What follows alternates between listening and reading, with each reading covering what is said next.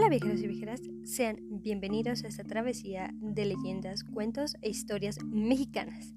En esta ocasión vamos a relatar una leyenda del pequeño estado de Tlaxcala, la cual es conocida como la leyenda de Matlalcuetl.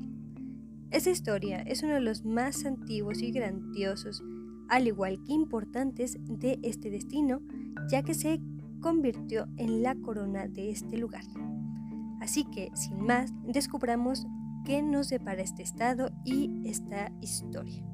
Mucho antes de que los tlaxcaltecas se asentaran en estas tierras, cuando los olmecas y xicalancas dominaban bajo el decadente mando de su señor Colopechli, había en un valle encantado por la naturaleza, donde actualmente se levantaba la gallarda mole de la Matlacuitl, una aldea aborigen en la cual llamaba la atención una joven de hermosa belleza. Vestía lujosas ropas bordadas con sus plumas de quetzales y pelo de conejo.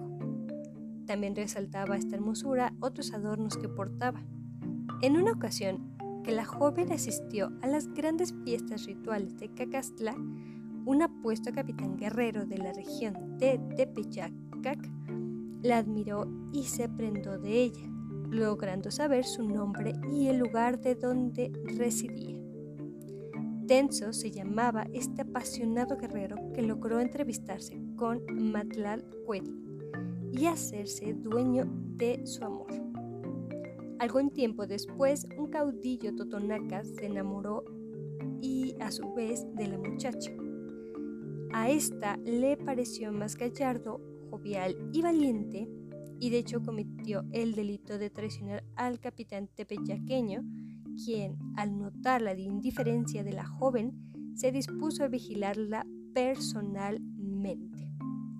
Una tarde, cuando Tonatío descendía tras las blancas y brillantes cumbres del Popocatépetl y del Iztaccíhuatl, Tenso, convencido de la traición de esta, le hundió en el pecho un agudo puñal de obsidiana.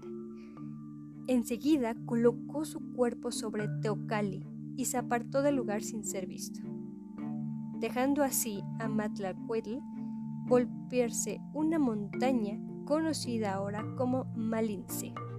Tenso salió al encuentro de su rival, Pinahuatzin, y en un combate feroz del guerrero Totonaca con su Macahuitl es decir, Macana, desprendió de un golpe la cabeza de aquel, quedando convertido en un cerro que fue llamado como Cuetlapanga o también cabeza cortada, y este quedó junto a Matlacuetl.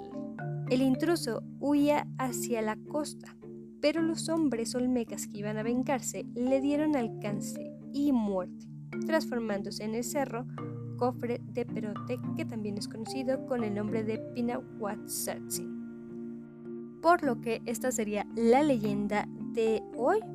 Así que me paso a despedir con nuestra frase usual, la cual es la siguiente.